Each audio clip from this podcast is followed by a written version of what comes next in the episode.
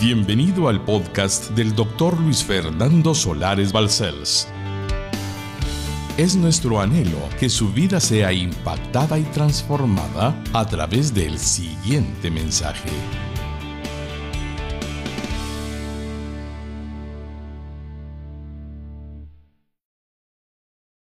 ¿Qué es lo que voy a hablar? ¿Qué es lo que voy a predicar? Primero, voy a predicar una serie, una serie muy importante para mi vida y para su vida. El enemigo de nuestras almas está haciendo todo lo que puede para que usted y yo, por nombre propio de cristianos, no demos testimonio de que Él cambia al hombre como realmente lo ha hecho por siglos y siglos para la gloria de su nombre. Además, están haciendo en la iglesia del Cristo eterno muchas doctrinas de confusión, hombres que ignoran la verdad y por lo tanto predican lo que piensan, no lo que Dios dice. Y esto ha provocado una iglesia débil que no conoce a su enemigo. Déjeme explicarlo como una introducción. Cuando un estratega militar tiene una guerra, cualquiera que sea el país en el que piense, hay una clave que hace que la victoria sea más posible, conocer al enemigo. Conocemos nuestras fuerzas, conocemos el poder que tenemos detrás de lo que somos como nación, como ejército, pero si no conocemos al enemigo, si no hay una estrategia conociendo su forma de pensar, de actuar, cuánto poderío tiene, probablemente seamos débiles en el actuar, pero somos muy fuertes cuando lo conocemos. Y hay mucha ignorancia de Satanás, demasiada. Y hablamos de Jesús de una manera incierta, porque como no conocemos al enemigo, no entendemos de las artimañas del diablo. Entonces debilitamos nuestra fe en entendimiento confuso, porque no hemos visto el obrar de Dios atendiendo su veracidad divina de que el diablo está activo en el planeta Tierra como nunca lo ha estado desde la historia de la humanidad. Alguien puede estar perplejo y decirme, pastor, puede decirme algo que me haga entender la frase que acaba de usar. Con mucho gusto. Leyes que los hombres establecen en contra de la palabra de Dios. ¿Quién está detrás de esas leyes? El diablo. Parece que no todos entendieron. ¿Cómo puede ser que las naciones del mundo prefieran creerle a la cabezota de un filósofo científico o de un cualquier persona respetable por el estudio, por los títulos y por lo que fuera, antes de creer a Dios? ¿Quién está detrás? Alguien puede decir ignorancia, es correcto, ignorar la Biblia. Alguien puede decir, mm, bueno, ¿será que hay un diablo realmente? Sí, sí lo hay. ¿O se cree que el hombre hace solo lo que hace porque le hace ah, que hacerlo su voluntad? No. Alguien está detrás. Y ese alguien que está detrás es Satanás. Por eso usted en breve va a escuchar de una ley que pretende y esto es una añadidura, que usted, padre de familia o madre de familia, levánteme la mano el que es papá o mamá. Si usted le pega a su hijo, puede irse a la cárcel. ¿Quién está detrás de semejante aberrativa ley? Por supuesto, porque ¿qué dice Dios? El que a su hijo ama, disciplina. Pero ¿qué cambiaron la palabra violencia?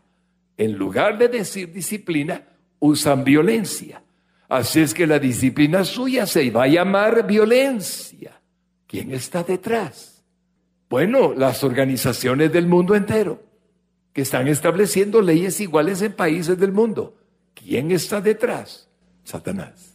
Ahora pueden entenderme por qué afirme lo que afirmo. Usted no va a ser nunca el mismo. Nunca. Porque ya tiene al protector de todo.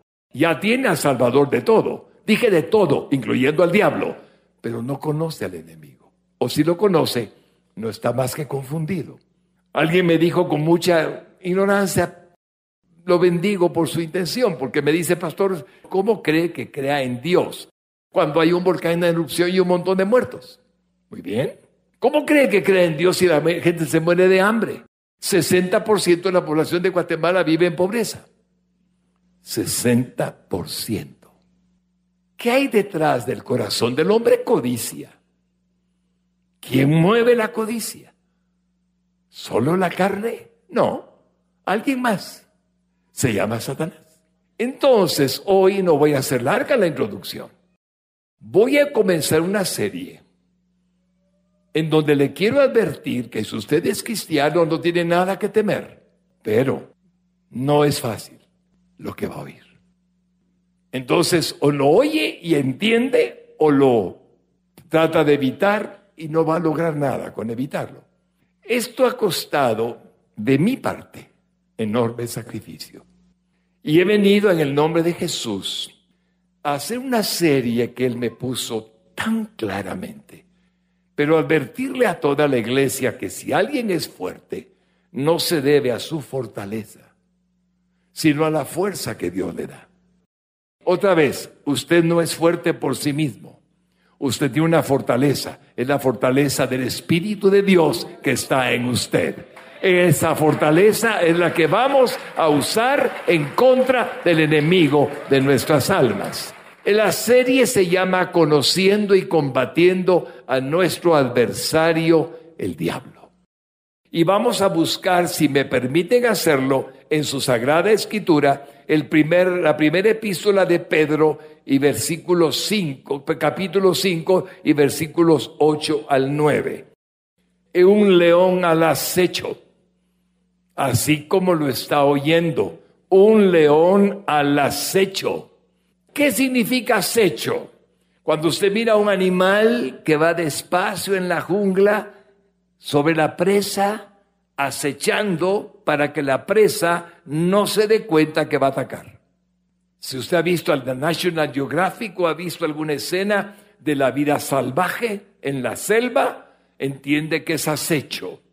Usted no mira al diablo cuando quiere atacarlo. Un león al acecho. Primera de Pedro 5, 8 al 9. Y dice el texto sagrado en el nombre de nuestro divino Señor y Salvador Jesucristo. Sed sobrios y velad, porque vuestro adversario, el diablo, como león rugiente, anda alrededor buscando a quien devorar, al cual resistid firmes en la fe, sabiendo que los mismos padecimientos se van cumpliendo en vuestros hermanos en todo el mundo. Padre bueno, estoy aquí ahora para pedirte que muestres de inmediato cómo el Señor Jesucristo viene a darnos la victoria en nuestro auxilio, viene en ayuda nuestra, protegiéndonos protegiéndonos el Señor, ¿quién? Jesucristo. Santiago 4:7. Someteos pues a Dios, resistid al diablo y huirá de vosotros. Lo primero que voy a hacer es comenzar con mi propio testimonio. Eso es lo primero que voy a hacer. Yo no hablaré teorías, sino hablaré lo que he vivido. No seré largo, no es mi centralidad, mi persona. Es la experiencia que he vivido, la centralidad por la que comienzo con un testimonio. Ah, no creía en él. Ahí comienzo. Si usted le pregunta a cualquier intelectual que vaya a la universidad, si cree en Satanás, dice, son cuentos. No han leído la Biblia. Así es que creen que no hay diablo. Si no creen en Dios, los ateos, ¿cómo van a creer en el diablo? No creen. Entonces mi experiencia era que no había diablo. Simplemente cuando llegué a los pies de Jesucristo, yo no creía en Satanás. Si acaso alguno aquí me, parece que se asocia a lo que estoy diciendo, porque no le enseñaron más que Dios tal vez sí, tal vez no, el diablo tal vez sí, tal vez no, el infierno tal vez sí, tal vez no, está perdido. Lo que dice la Biblia es lo que cuenta. Y el Dios eterno y omnipotente hizo conmigo un acto de misericordia. Punto B. ¿Cuál es el punto B? Se mostró Satanás. O sea que Jesús le permite.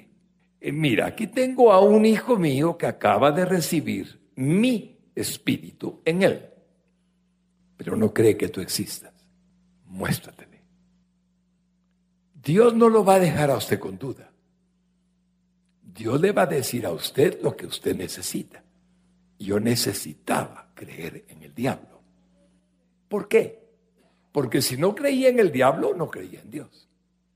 No creía en Jesucristo. No creía en la obra de la cruz del Calvario. No creía que el Señor le aplastó la cabeza. Entonces se mostró. Hermano, la experiencia fue sumamente fuerte. Muy fuerte. Porque no se mostró con cachos y cola, sino el punto C. Me atacó. Cuando el diablo ataca, no llega más allá de lo que Dios permite. Nunca más allá. Un ejemplo, me ahorcó. Estaba acostado en mi cama durmiendo y de pronto siento que me están asfixiando. Clamo a Cristo y me sueltan. No había nadie y comencé a entender. Esa noche intenté encender la luz porque estaba oscuro. Y no encendió la luz, pero me electrocutó la lámpara. Y dije, diablo, eres real. Me quisiste matar, pero no puedes. Y ahora me electrocutas.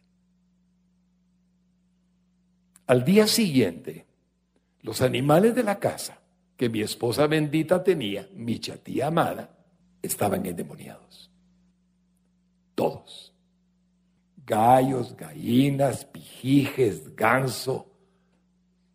Teníamos una, una guacamaya, teníamos una perra, Puffy, teníamos gato, Simbad, todos endemoniados. Fernandito era un niño muy pequeño. Y la guacamaya, un animal bonito, noble, lo atacó para morderlo y quitarle un pedazo de su carne. Los animales estaban endemoniados, nos atacaban. La perra se convirtió a estar en una brama de celo animal horrible. Todo parecía ser diabólico. Y en el comedor de la casa comenzamos a escuchar voces y gritos de películas de miedo en el techo, sin ver nada. Llamé inmediatamente al pastor. Le dije, pastor, no sé qué hacer. Anoche me quisieron ahorcar. Anoche me electrocutó la lámpara. Y ahora los animales están fuera de sí. Todos raros. Hasta mi hijo están atacando. Fernandito, ya llegamos. Llegó el pastor.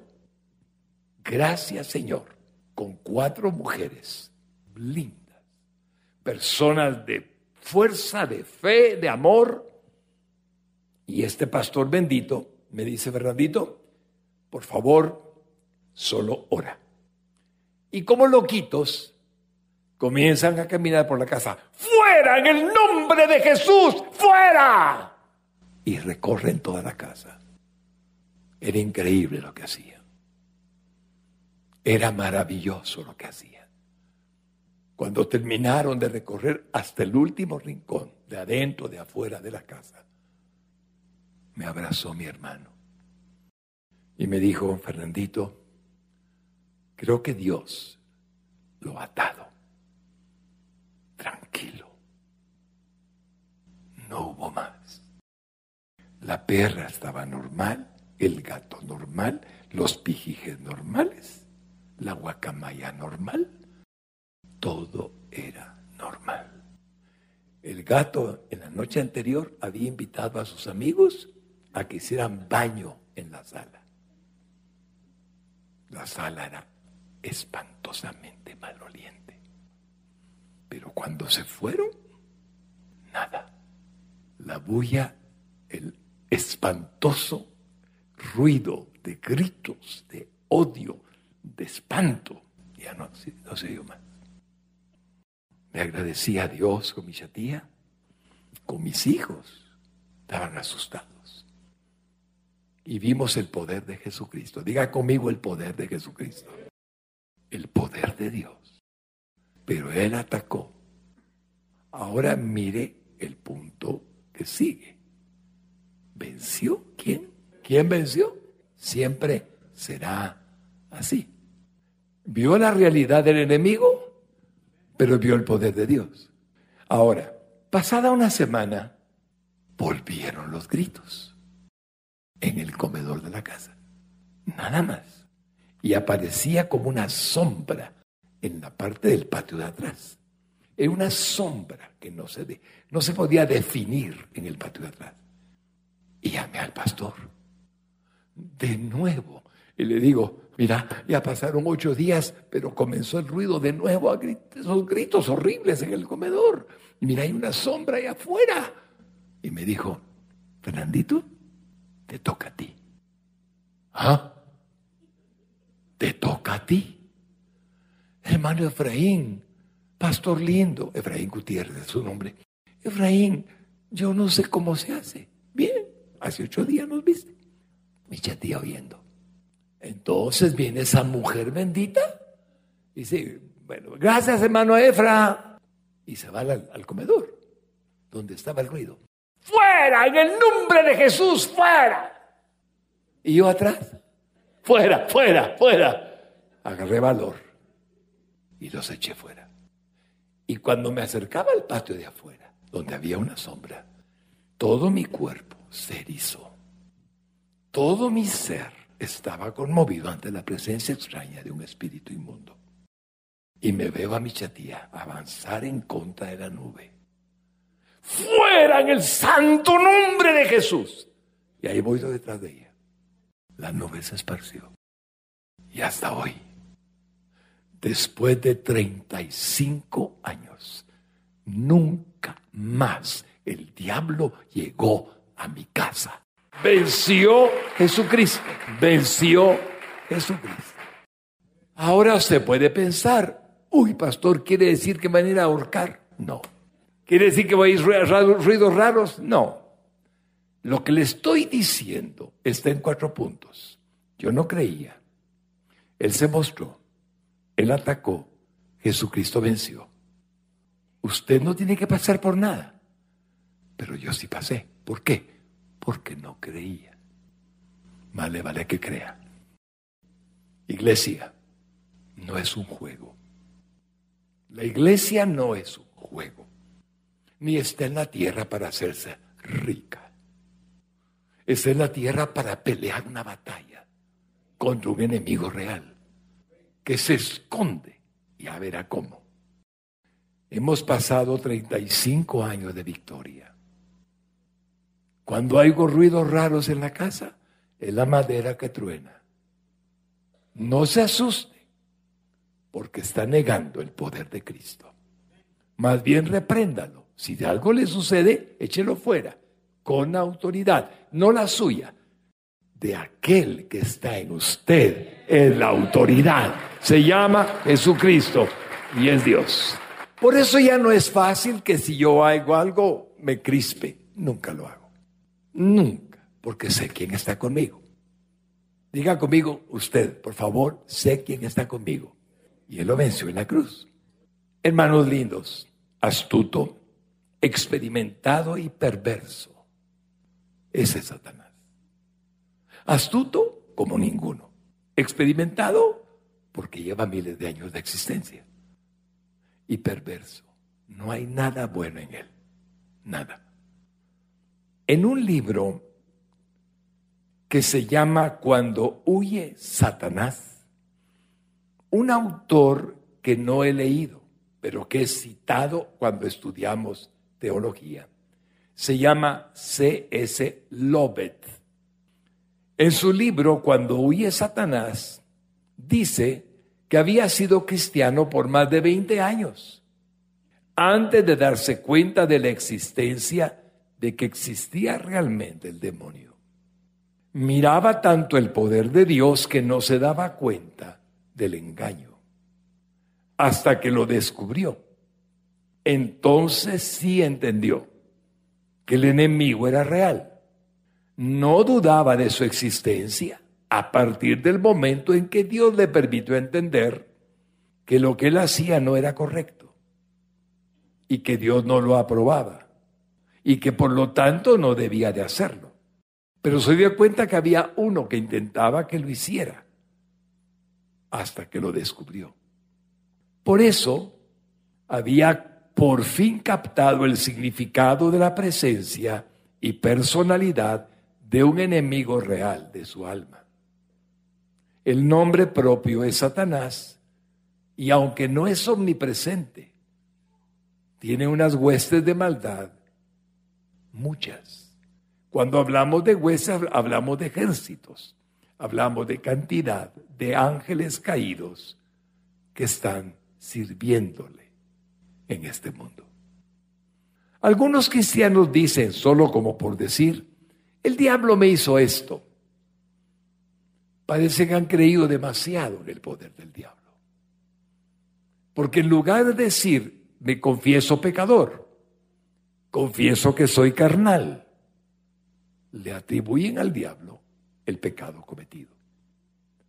Entonces van de un extremo de incredulidad a un extremo de atribuirle a Satanás la ventaja de ser capaz de hacerlos que caigan en pecado. Y que la culpa del pecado y de la maldad que han hecho es del diablo y no su responsabilidad. La iglesia está llena de gente así, porque no conocen a su enemigo. Y no conocen el autodominio, el dominio propio que es un fruto del Espíritu Santo. En consecuencia, llega a ser una simple expresión utilizada como excusa o como un producto de la imaginación y nada más. Porque el diablo no tiene autoridad sobre usted si usted le dice que no la tiene. Los cristianos hemos visto demasiadas caricaturas del diablo. Hasta me parece que hay un gran equipo de fútbol cuyo símbolo es un diablito. Esa impresión de que Satanás es una broma es parte de su plan. No quiere que usted le tema. Cree que usted va a aceptar que es un juego, nada más, un posible ser. Así es que miren hasta dónde engaña. Ponemos un logo donde Él está, que lo representa a Él.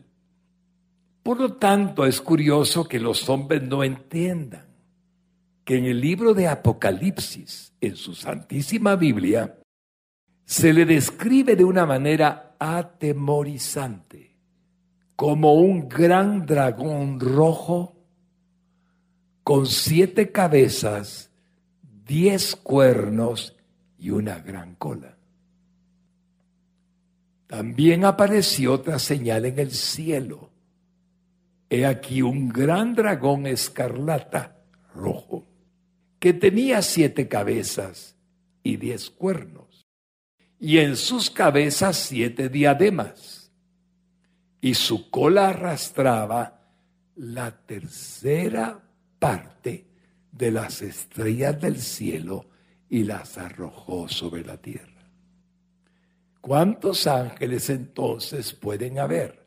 Y el dragón se paró frente a la mujer que estaba para dar a luz, a fin de devorar a su hijo tan pronto como naciese. Habla de Jesucristo. ¿Cuántos ángeles caídos hay que la cola del dragón, de manera metafórica, Apocalipsis revela? Una tercera parte lo dice el texto sagrado. Como no sabemos cuántos ángeles hay creados por Dios antes de la creación del ser humano, antes de la creación de la tierra, no podemos decir si son un millón, 10 millones, 100 millones, mil millones, no lo sabemos. Pero sí sabemos que hay 7.500 millones de habitantes en la Tierra, personas humanas. Si hay 7.500 millones de habitantes en la Tierra y vemos los estragos que el diablo está causando con sus huestes malignas, podemos deducir que hay millones de millones de millones de ángeles caídos. Porque el diablo no es omnipresente. Porque el único omnipresente es Dios. ¿Quién dijo amén? Entonces vamos entendiendo que el juego nos confunde. el dibujito de los cachitos nos confunde. Cuando en el libro de Apocalipsis se nos dice cómo es. Algunos argumentan que Satanás apenas aparece en los tiempos bíblicos. Ciertamente no tiene el lugar que Dios ocupa, jamás lo tendrá, pero está en la Biblia. Y que apareció también tardíamente en el pensamiento hebreo y algunos teólogos que me dan pena dicen no, que es una influencia persa. Ah, no me digan. ¿Y qué pasó con los textos sagrados? Juegan con una posibilidad que no es más que influenciada por Satanás, que es creación mitológica. No lo es. Esas opiniones pasan por alto la historia de Job, el libro más antiguo de su Biblia, que contiene en sí un compendio de doctrina sana, maravillosa. Así que si alguien se atreve a decir que es un mito, hace mitológica la Biblia. Está haciendo una herejía en contra de Dios, afrentando a un Dios vivo. Job en el capítulo 1 y versículo 6 al 12 nos relata esta experiencia.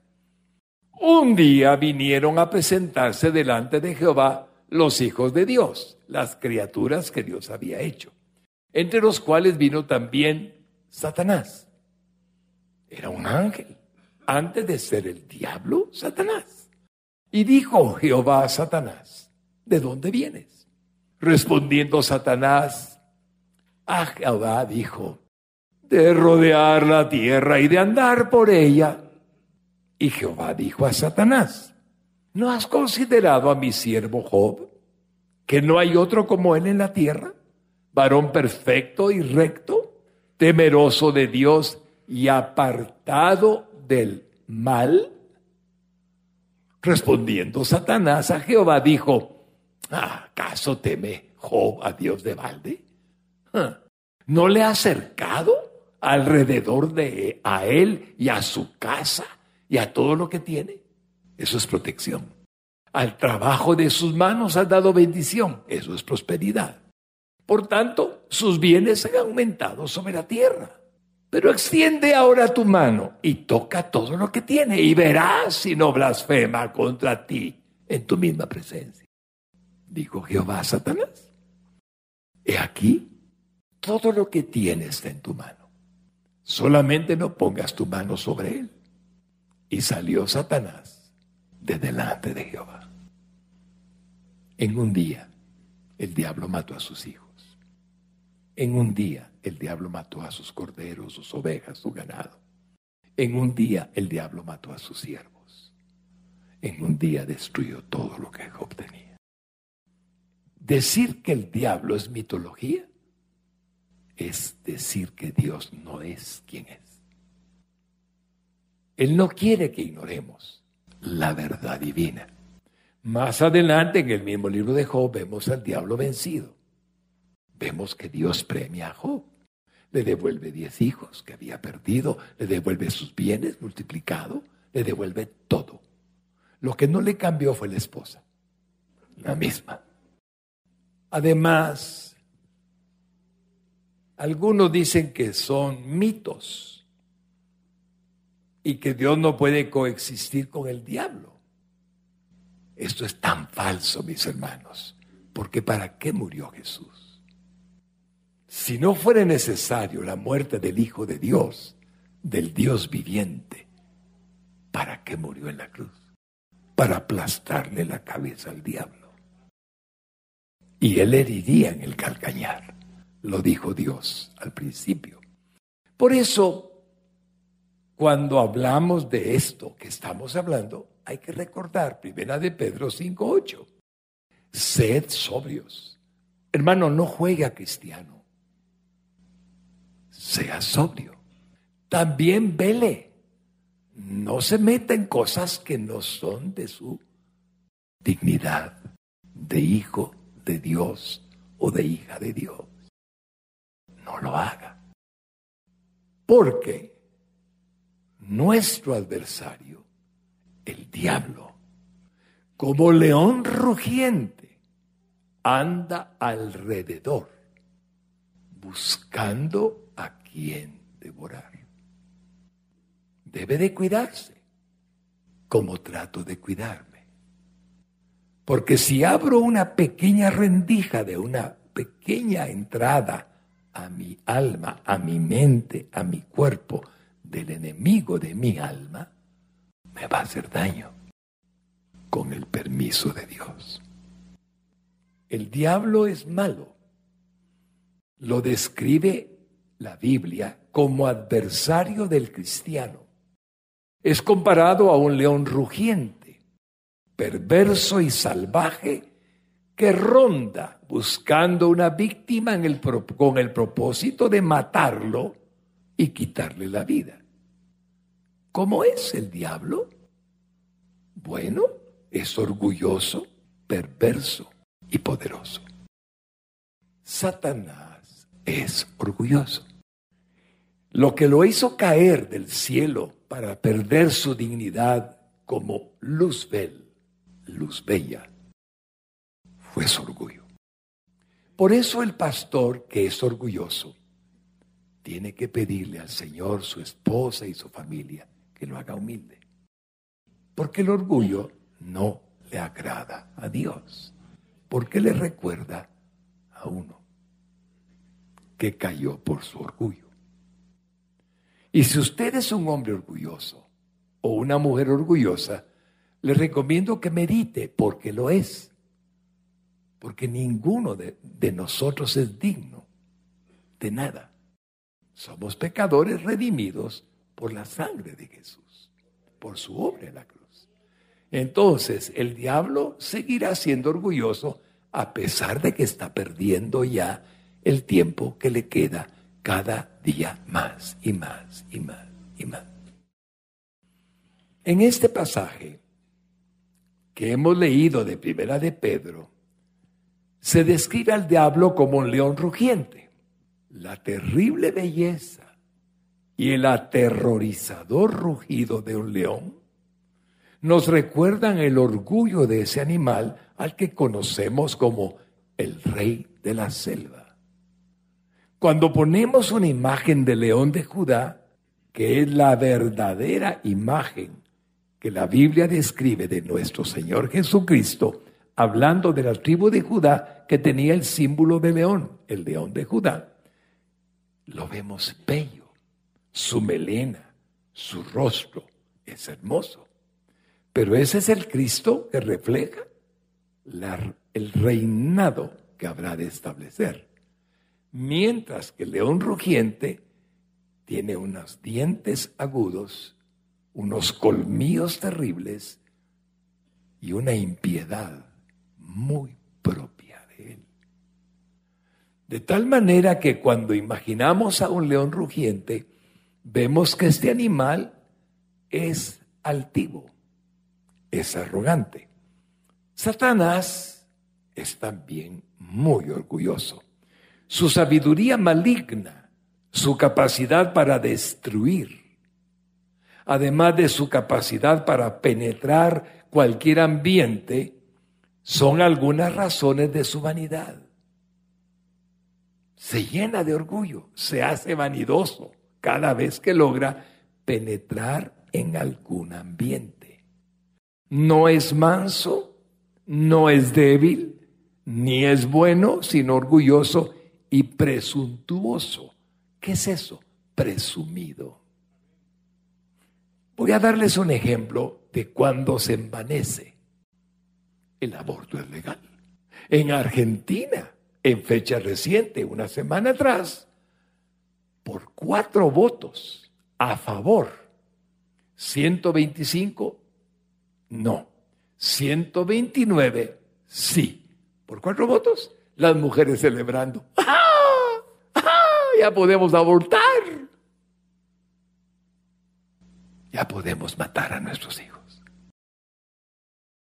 Eso es lo que significa, según Dios, el diablo está detrás. En el planeta Tierra nunca ha estado tan activo. Voy a decir algo muy fuerte. ¿Quieren oírlo? En Jerusalén, nosotros, los cristianos, hacemos una marcha que se llama la fiesta de los tabernáculos, la marcha de las naciones. Cerca de 10 mil personas desfilamos.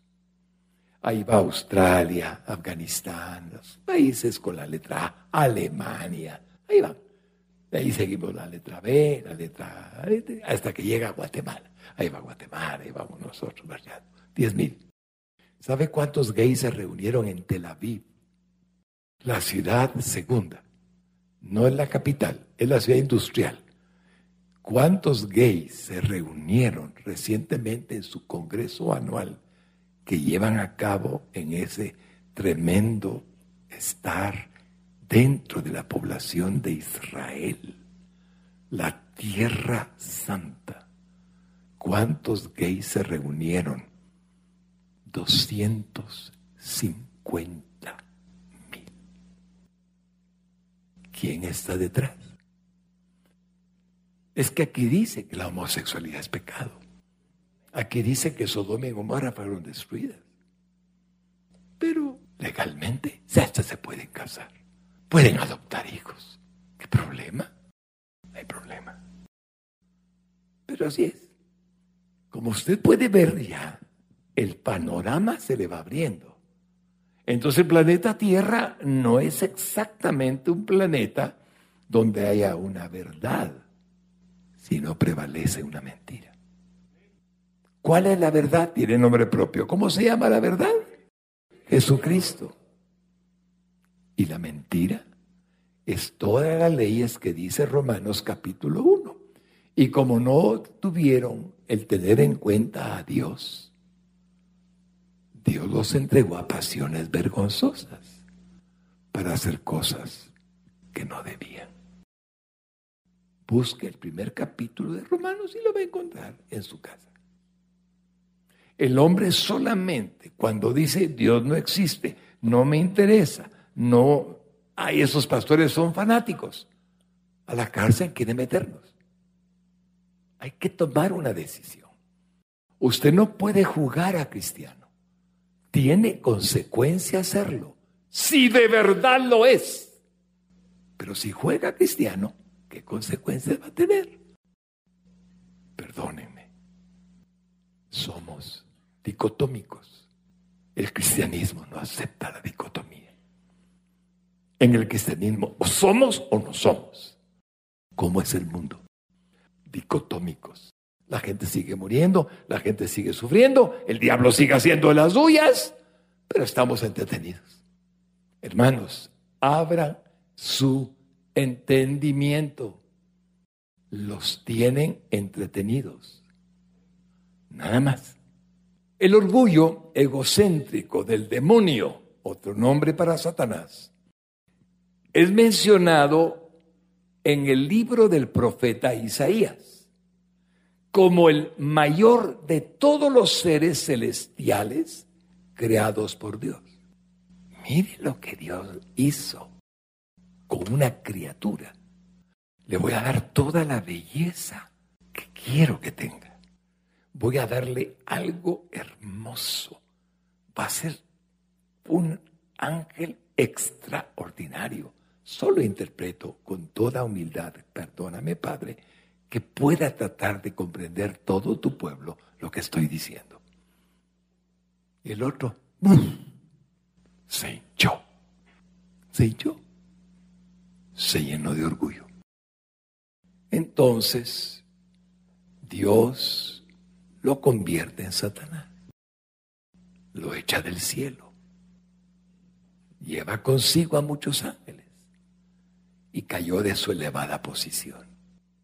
Isaías 14, 13 al 14.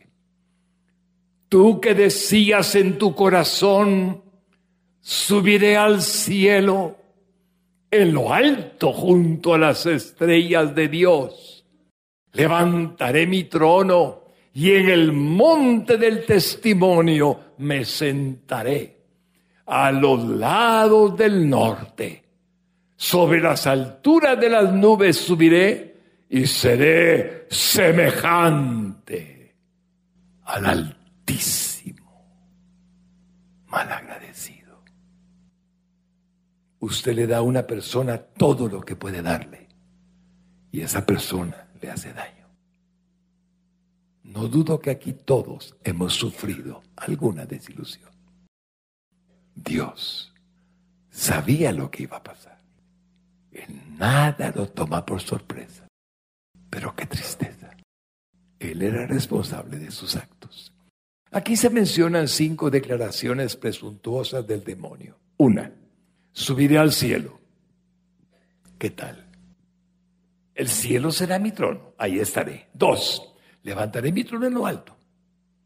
Yo criaturita, bonito, pero Él es Dios, pero yo estaré ahí pura presunción.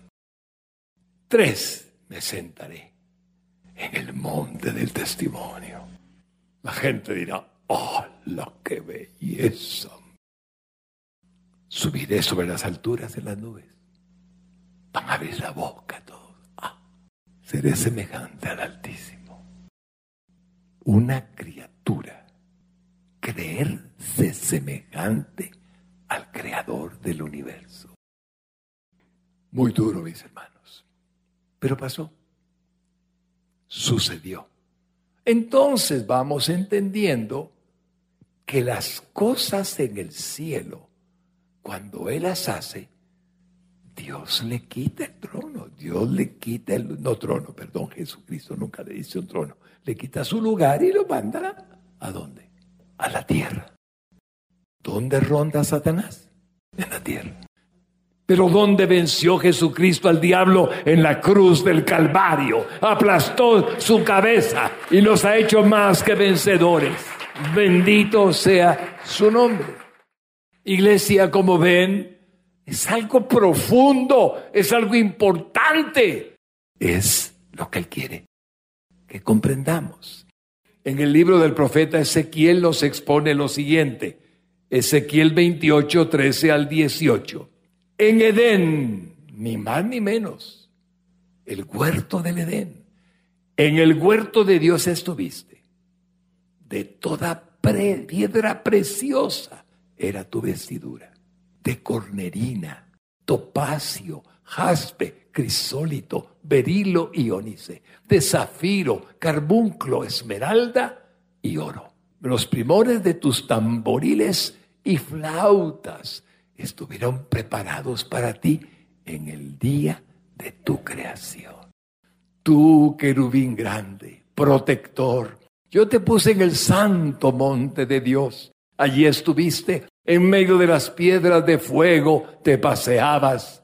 Perfecto eras en todos tus caminos, desde el día que fuiste creado hasta que se halló en ti maldad a causa de la multitud de tus contrataciones a otros ángeles convenciéndolos. Fuiste lleno de iniquidad y pecaste. Por lo tanto yo te eché del monte de Dios y te arrojé de entre las piedras del fuego, oh querubín protector. Se enalteció tu corazón a causa de tu hermosura, corrompiste tu sabiduría a causa de tu esplendor yo te arrojaré por tierra, delante de los reyes te pondré, para que miren en ti. Con la multitud de tus maldades y con las iniquidades de tus contrataciones, profanaste tu santuario. Yo pues saqué fuego de en medio de ti, el cual te consumió y te puse en ceniza sobre la tierra a los ojos de todos los que te miran. Ese es un significado de que todo lo que ofrece es ceniza. Para usted es fácil imaginar que la ceniza del volcán de fuego solo ha hecho daño. La frase se enalteció tu corazón. A causa de tu hermosura muestra el sentimiento de superioridad de Satanás. Les quiero decir, mis hermanos lindos, les animo con todo mi corazón. No permitan que el tentador los tiente. Guárdense. Si nosotros somos carne, y Él lo sabe, es muy probable que le tomen una trampa con lo que usted es débil. Es como actúa. Y esa trampa es muy fácilmente engañosa. Alguien me dijo, pero si Dios no quiere, pastor, que eso venga, ¿por qué me lo pone enfrente? Atribuyéndole a Dios lo que el diablo hace. Cuídese, mi hermano. Guárdese. ¿Sabe por qué? Porque Dios lo ama. Dios tiene un plan para su vida. Y lo va a cumplir. Padre bueno y santo, quiero darte gratitud por el mismo hecho de que esta serie representa una amplia información espiritual para el corazón, el alma, el, el, ser entero de tu hijo y de tu hija. Te ruego con toda mi alma y con todo mi ser que los bendigas. Señor amado, sé que tu protección está sobre ellos y que nada deben temer como yo no tengo temor porque estás en mí y estás conmigo. Señor, bendice a cada familia por nombre. Señor, guárdale la diestra de tu justicia. Permítenos serte fieles para la gloria de tu nombre y podamos servirte con amor y con entrega cada día de nuestra vida. Te lo agradecemos de todo corazón. Y si alguna persona está en la iglesia y necesita a Jesucristo para el perdón de sus pecados, ¿sabe qué va a pasar si hoy lo recibe? El diablo huirá de usted, porque Cristo entrará a su corazón. Haré esta oración de fe para que la repita. Padre bueno, diga conmigo el que por primera vez habrá de estar en Cristo Jesús. Padre bueno, soy pecador. Lo sé y me arrepiento. Me ha agradado el pecado, Señor pero me doy cuenta que me está destruyendo. Te pido, Señor, que me ayudes. Hoy vengo a confesar que necesito a un Salvador, al Salvador del mundo, al único que puede salvarme de mis pecados, perdonarme de mis pecados, hacerme una nueva criatura, a Jesucristo, tu Hijo, Dios verdadero y hombre verdadero, que tomó mi lugar en la cruz del Calvario. Hoy te presento, Señor, con todo mi corazón a todo lo que soy capaz, mi vida, para que la limpies, para que la laves en la sangre preciosísima que Jesús, el Hijo tuyo, vertió en la cruz del Calvario. Lávame en tu sangre carmesí, límpiame de toda mi maldad.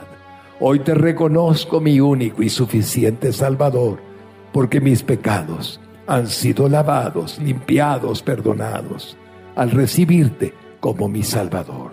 Y además, Señor, hoy te confieso el Señor de mi vida, para que me dirijas, me cuides, me guardes y pueda ser obediente a la verdad de que me amaste antes de la fundación del mundo. Te agradezco por la salvación, el perdón de mis pecados y la vida eterna. En el nombre de Jesús. Amén y amén.